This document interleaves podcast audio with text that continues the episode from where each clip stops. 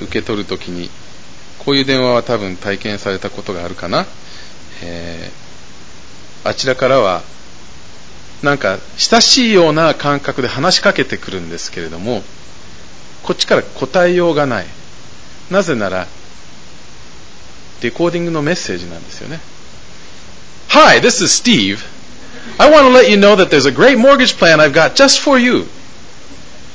こっちから Yes, Steve って言おうとしても、マシーンだから聞こえてない、あっち、あっち通じないわけですよね。体験したことありますか？今なんかすごい多いね。なんか嫌ですけれども、会話じゃないですよね。ただ言われてるだけです。場合によっては本当の会話の人でもやっぱり物を売る人だと、決まったセリフ、決まったメッセージがあるから、こっちから何か、でもこうですって言おうとしても、聞いてなくてあっちのセリフをただ繰り返してる。だからライブの本当の人でも通じない時があるわけですよね。あっちのアジェンダがあって、あっちの言葉があって、あっちがリピートするだけで、こっちがどれだけ違うとか何か言おうとしても、聞いてくれてない。で、たまに、あの、そういう時にはただ、ちゃんと 切るしかない時があるんですよね。あっちが聞いてくれないから。まあ私、あんまり強く言えないっていうか、ひと夏私もテレマーケティングやって、物を売ろうってこの話も過去にしたことがあるんですけれども、しょっちゅう切られたこともあるので、あっちの身になったこともあるんですけれども、でも私は相手の言ってることを聞こうとはしてたつもりなんですけれどもね。まあ、あの、どっちにしろこういうのは会話とは言えない、リレーションシップとは言えないのではないかなと思います。本当に電話を通してですけれども、本当のリレーションシップとかそういう、えー、コミュニケーション、本当の意味でのコミュニケーションではないと思うんですよね。祈りについて、えー、まあ、今日から学んでいきます。えー、まあ、主の祈りっていう有名な祈りは来週からになるんですけれども、今日はその前の、え、イントロダクションの部分を見ていきたいと思います。で、祈りというのは私たちの信仰クリスチャンとしては本当に大切な欠かせない、え、ものだと思うんですね。え特権言ってもいいかもしれません。私たちの創造主、父なる神様と会話をすることができる。そのようなリレーションシップに基づいた特権なんです。えー、でも、場合によってはこの大切なコミュニケーション、リレーションシップというものも私たちは、えー、さっきの電話のように、えー、扱ってしまうこともあるんじゃないかなと思うんです。一方的なとか、こっちのアジェンダのみとか、ただ言葉を繰り返すとか、そういうような問題があって、ちゃんとしたリレーションシップ、ちゃんとした神様とのコミュニケーション、会話になってない時がよくあるのではないかなと思います。イエス様はそのことをちゃんと理解していました。その恐れがあることをちゃんと分かっていました。ですから、えー、まあ、祈りの模範というか、こういう内容について祈りなさいっていうことを知るために、この主の祈りと呼ばれている祈りを与えたわけですけれども、でも、私たちもね、神様が、イエス様が与えた祈りを、そのようにさっき言ったように唱えてしまう。結局、そんな大事なものも同じように扱ってしまうこともあるということなんですね。まあ、ですからこれからその祈りの内容、主の祈りの内容、イエス様が与えたサンプルとして与えた祈りを皆様と一緒に少し、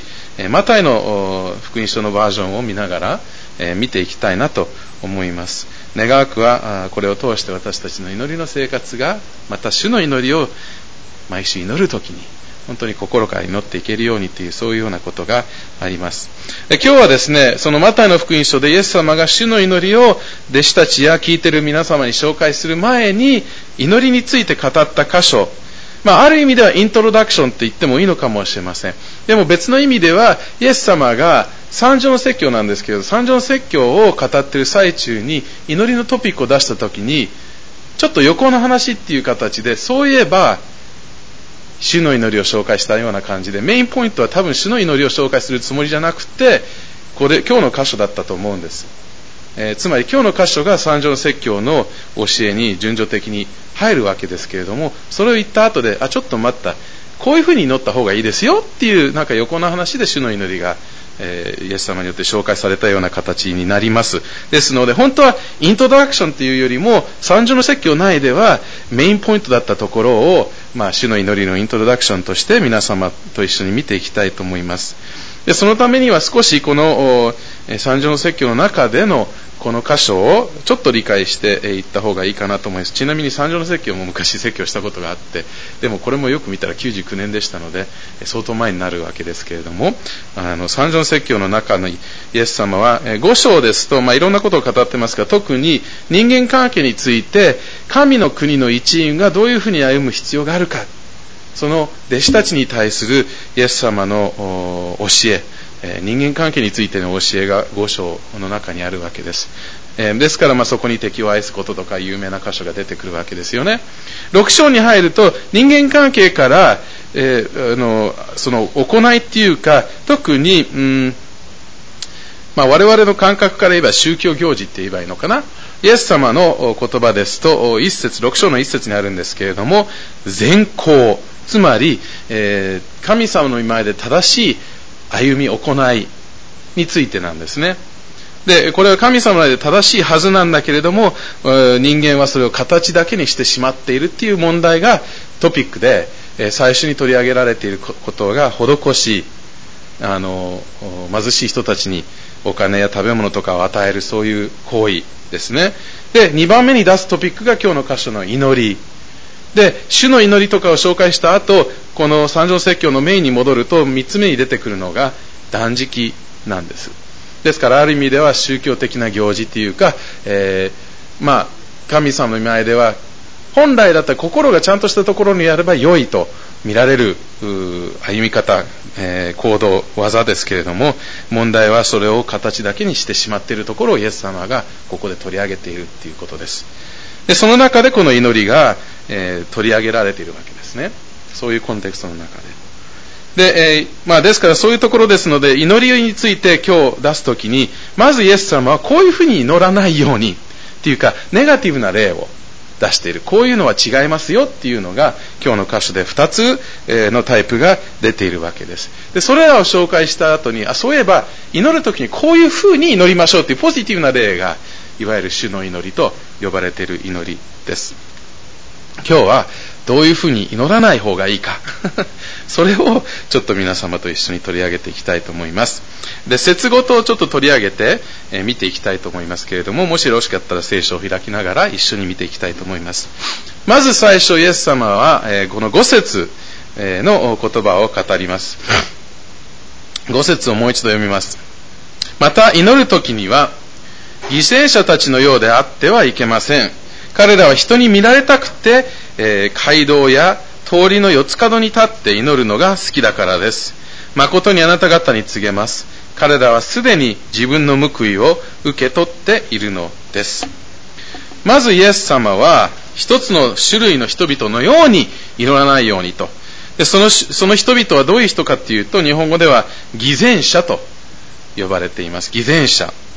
えー、私のバックグラウンドをご存知の方々、えー、私の私はこの言葉ある意味では好きなんです。バックグラウンドと合わせて。これは演劇用語なんです。で私は大学で演劇を勉強したんですけどギリシャの言葉ですね。ギリシャ語の言葉。演劇用語でどういうことを指すかっていうとギリシャの演劇って仮面をつけて劇をしますよね。古代ギリシャ。この言葉の元の意味はそういう役者たちが仮面をつけて自分ではない別な人を演じるときに最初は使われていた言葉です。自分ではない違う人を演じるときに仮面をつけて、えー、演じるときにあのそれを指すために使われた言葉それが演劇用語から一般の言葉に変わったときにその意味が、まあ、実際の仮面がなくても自分ではないようなものを見せかける人をこういう言葉で呼ぶようになったわけですね。ある意味では役を演じているような本当の自分じゃない違う自分を見せようと言って自分ではないものを見せかけていくようなそういう人たちを指す言葉です。ある意味ではショー劇をみんなの前で演じる。ーって感じで、でも自分はホラーってタイプじゃないのに、そういうようなことを演じるような人を指す言葉です。で、イエス様はそういう人にはならないように、そういう人のように祈るなということなんですね。で特に彼がここで指す、この偽善者たちの行為っていうのは何かっていうと、人に見れら見られたくて、街道や通りの四つ角に立って祈るのが好きだからですと。この人たちは、ほらほら、自分はすごい宗教的な人でしょうっていうのをみんなに知らせたいから知ってほしいから。本当はそうじゃないんだけれども形がそうだからそれを見せたいからみんなの前で立派そうな形で目立つところで祈るのが好き。これは違うよ。ということをイエス様は言ってます。こういうことは違うよ。こういう祈りはしない方がいいよ。っていうことです。で、え、彼らについてイエス様の言葉もう一度最後のところを読むと、え、あなた方に詰めます。彼らはすでに自分の報いを受け取っているのです。彼らはすでに報いを受け取っている。この報いっていう言葉も、えー、何か借金があった時にその借金が完全に払い戻あの払い戻された。もう借金がなし。全部レシートをもらっちゃったっていうかそういう感じで、えー、もうすでに受けたいものは受け取ったっていうことです。つまりこの人たちは神様からの報いを欲しいわけじゃなくてみんなからのほらほら見てほしいっていうその見られたのでもともと彼らが欲しがってたものは得たので神様からの報いは彼らは必要ない。もうちゃんと欲しいものを彼らは受けたからだということをここで言ってるわけです。まあ見せかけの祈り。人前で見られたい。よく見られたい。宗教的だと見られたい。そういう祈りは違うということ。こういうふうに祈らないようにとイエス様はご説で語っているわけです。で、まあ、そのトピックに関してイエス様が続けて語るのが6節になるわけですけれども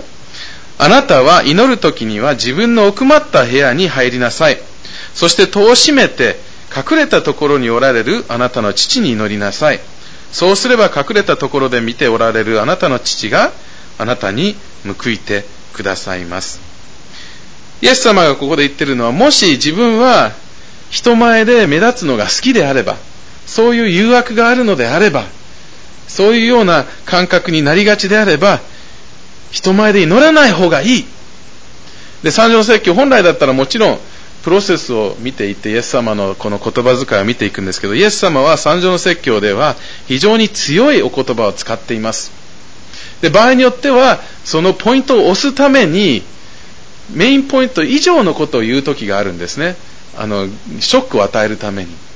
ですからここでも祈る時に絶対的に人前じゃ祈ってはいけないってここで言ってるのではありませんけれども基本的に人前で祈って人の注目を得るのが目的で祈るのが誘惑であれば人前よりも一人で隠れたところに祈る方がずっとましだだからそっちを心がけた方がいいということをここで進めているわけです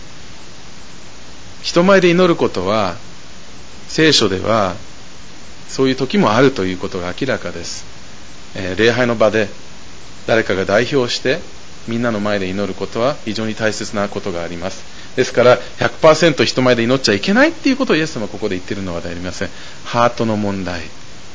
どういう心構えなのか。人に見られたいから人前で祈る。そういう誘惑があるんだったら牧師でも司会者でもそういう誘惑があったら人前で祈らない方がいい。ということをイエス様がここで言ってるわけです。それよりもやっぱり一人で誰もわからないようなところで祈った方がいいということをここでイエス様が言っています。で、イエス様はここで特にね、興味深い言葉を繰り返してます。先週も言いましたよね。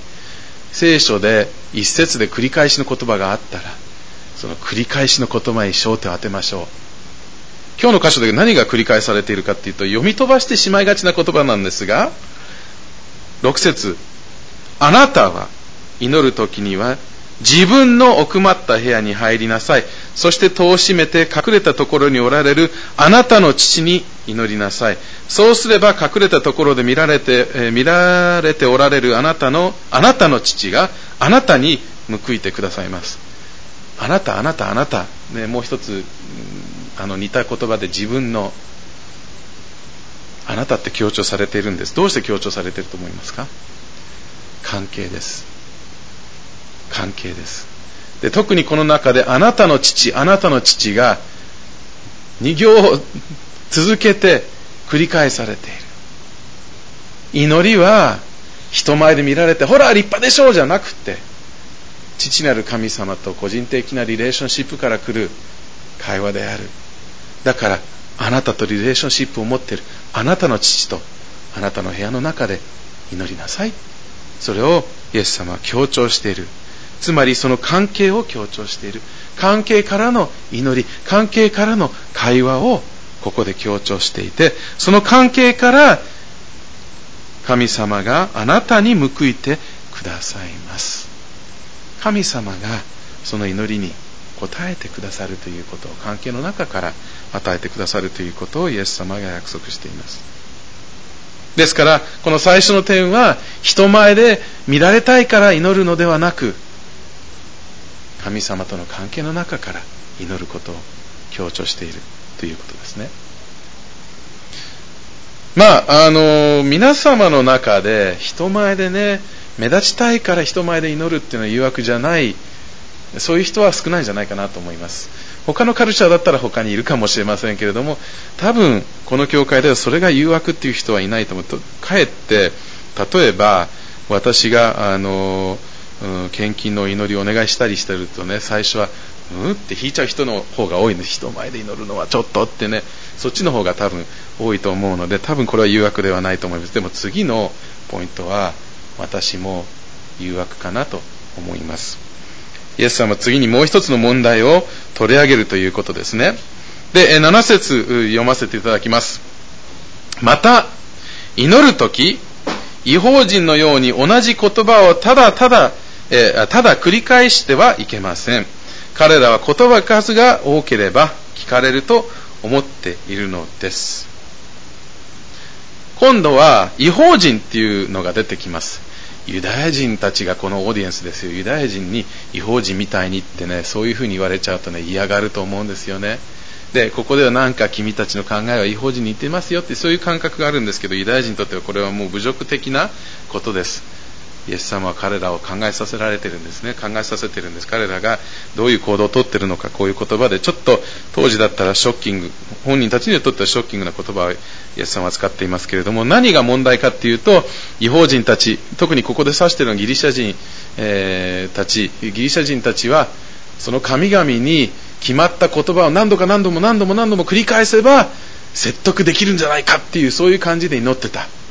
ローマ人のことも似たような問題があったので、ローマ人の方は、決まり文句を祈らないとで、その文句から一言葉抜かしちゃったりしたらもうダメですよ、聞かれませんよってそういう感覚で祈ってました。まあどっちにしろ、言葉数、言葉の方を、どういう言葉を使ってるかを大切にしている、そういうような考え方が違うということを、イエス様がここで言ってるわけなんですね。これは過去の説教でも私は言いました。実はあの私、大学の時に、あの、アジア歴史のクラスを取った時に、なぜかしら当時の私のあれもよく分かんなかったんですけど、何でもアジア関係の、えー、歴史の関係のことを、えー、論文っていうかペーパーで取り上げることができたんですけど、私はなぜかしら、えー、日本の日蓮さんを勉強したの。興味深い人物なんですよね、非常に。で、まあ、それがきっかけで日蓮召集も少し勉強したんですけど、この箇所を読むたんびに私は日蓮召集の南無妙法蓮華経、何度も何度も繰り返すことによって悟りを得るっていうか、そういう考え方をどうしても思ってしまうわけですよね。えー、別な仏教では南無阿弥陀仏もありますよね。あの言葉を繰り返すっていうことをやっぱり大切にしてしまっている。でも、キリスト教の中でもこういう問題が出てくるのではないかなと思うんです。カトリックでは、え、英語だと Hail Mary、これの日本語私見なかったです。マリアのことに関しての決まり文句があるんですが、それを繰り返すようにってよく神父から言われるっていう、そういうのを聞きます。何度か言わないと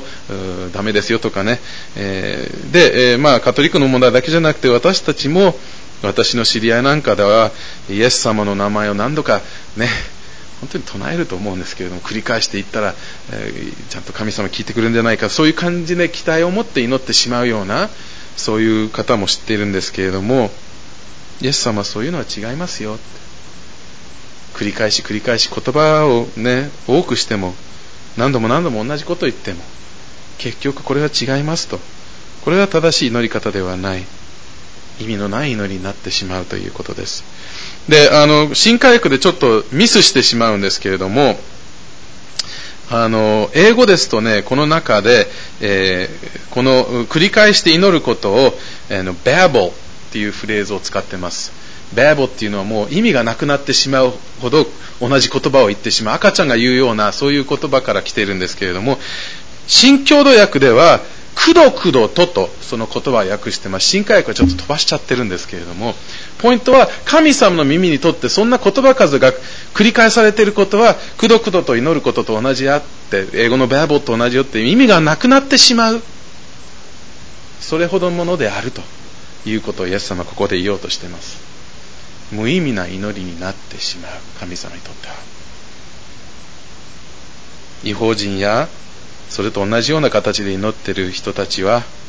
結局は言葉数が多ければ神様が自分の祈り聞いてくれると期待してるんだけれども逆なんです。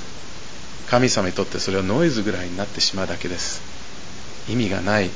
ただの音になってしまうほどのものであると。こういうような祈りは違いますよ。ということをイエス様は言っています。最後の8節。それに基づいてポジティブなことが出てきますだから彼らの真似をしてはいけませんあなた方の父なる神はあなた方がお願いする先にあなた方に必要なものを知っておられるからですイエス様はああいうような人たちの真似をしてはいけません。ああいうふうな祈り方をしちゃいけませんよ。あれは違いますよ。神様は、それも父なる神様は、あなた方の必要をあなた方が祈る前からもう知っている。ちゃんと分かっている。だから言葉数を増やしたり、同じことを繰り返せばなんとかということは意味がないのよ。神様ちゃんと内容は分かってるからですから関係に基づいてまたここ関係ですあなたのうんあごめんなさいあなた方の必要を神様すでに知っているつまりその関係に基づいて神様すでに私たちのことを知りきっているから形のことは無理無駄だよっていうことをここで言っていますそのリレーションシップを持っている父なる神様に祈りなさいということです。で、ここでも、やっぱり、あの、イエス様は強い、このことを押すために強い言葉を使ってますけれども、ここでイエス様は、同じトピックを繰り返してはいけませんとは言っていません。これで言ってるのは言葉数とかそういう形に期待を持って祈るのは違うということです。繰り返して祈ることはイエス様ご自身もされました。一番有名な例はゲッセメネのその三度場所を同じ場所に戻って同じことについて祈ったと書いてありますそれは神様とのリレーションシップの中からイエス様が自分の思いを自分の願いを神様に打ち明け続けたまたイエス様は、えー、これは、えー、確か11月だったと思うんですけれども、購読文で読みましたけど、ルカの18章で祈り続けることについての例え話も語りました。でその箇所を読んだ、購読文として読んだ時の説教の箇所が第一テソニケの5章17節絶えず祈りなさい。ですから、同じコンセプトに関して、同じ課題に関して祈り続けることは非常に聖書的です。神様がはっきりイエスかノーか答えるまでは祈り続けるのは大切ですが、リピートすること、言葉数、ちゃんとした言葉にしたらとかそういう期待を持って関係上じゃなくて言葉の方に焦点を当てて形だけの祈りをするのは違うということをイエス様がここで言ってるわけです。言葉を繰り返したらなんか特別に聞かれるとかそういう期待を持って祈るのは違うということをイエス様は言っています。心から関係に基づいて神様に祈ることをここで言っています。言葉数じゃないということです。それらの言葉を三条説教の中でイエス様が語った時にこういうふうに祈るなこういうふうにも祈るな。ああじゃあ何を祈るか君たちに教えようっていうところで9節からさあの主の祈りが始まるわけですね。でこれは神様とのリレーションシップに基づいてどういう内容について祈るかを教えるために与えた言葉です。ルカの福音書の方の主の祈りを読むとちょっと内容が異なってきます。これすごく大事な点です。イエス様は私たちが毎週毎週繰り返して考えずに唱えるためにこの主の祈りを与えたんじゃないんです。内容がポイント。そしてその内容も神様との関係の中からの内容であるということを私たちは理解する必要があります。残念ですよね。イエス様が内容のために与えてくださった祈りを私たちは本当に考えずに唱えがちになってしまっている。つまり無意味な祈りにしてしまっている恐れがあるという。本当に我々人間の間違ったことがそこで描かれているかもしれません、まあ、私たちは来週からこの主の祈りを一行ずつ細かく考えていきたいと思います。学んでいきたいと思います。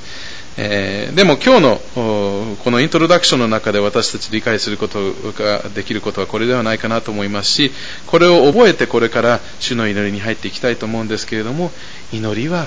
やっぱり関係であると。祈りはこの神様との関係の中からの会話であると。祈りは形じゃなくてハートだということを覚えていきたいなと思うんです。それがイエス様のポイントです。祈りに何が大切かっていうと関係心そしてそこから来る内容だということなんですね。私たちは人からいろいろと見られたいからよく見られたいから言われたいから祈るのは違う。または言葉数とかそういうものに期待をして何か神様も言葉が多ければいい言葉を使えば神様を動かすことができるとかそういう間違った考えで祈ってしまってもしょうがないということを覚えてそれではなくて本当にリレーションシップを私たちと持ってくださるお父様父なる神様と会話を持つような形で本当にその神様とのリレーションシップの中から神様に私たちの感謝願いまたそれらの課題を本当に祈るようなことを心がけていきたいと思います。リレーションシップとハートである。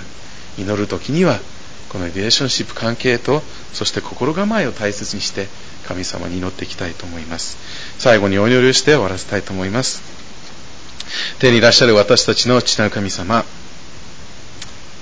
今日の大切な言葉をありがとうございます。私たちも本当に今日の歌詞に出てくるように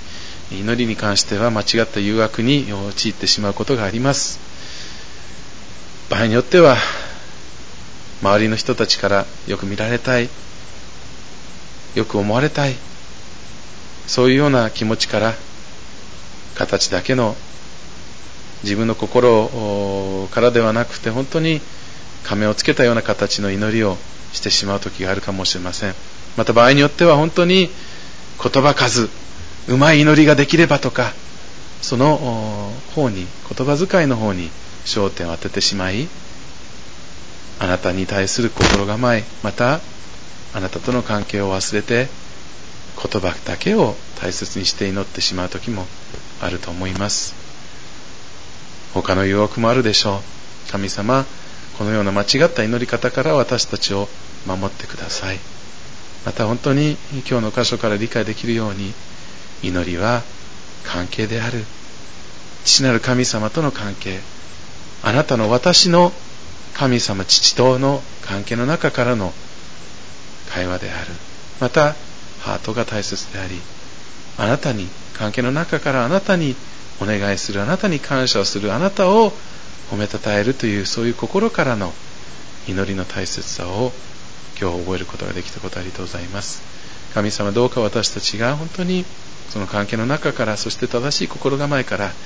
あなたに祈っていくことができますように助けてください。またこれから主の祈りを、えー、何週間にわたって学んでいく中で本当にそのリレーションシップとハートを常に覚えてそれを本当にベースとして理解することができあなたが望むようなあなたに喜ばれるような関係に基づいた本当にハートが正しいところにあるような祈りをしていくことができますように会話をしていくことができますように私たちを助けてください。この時を感謝しこれらの祈りを私たちの救い主救い主イエスキリストの皆によってお祈りします。アメン。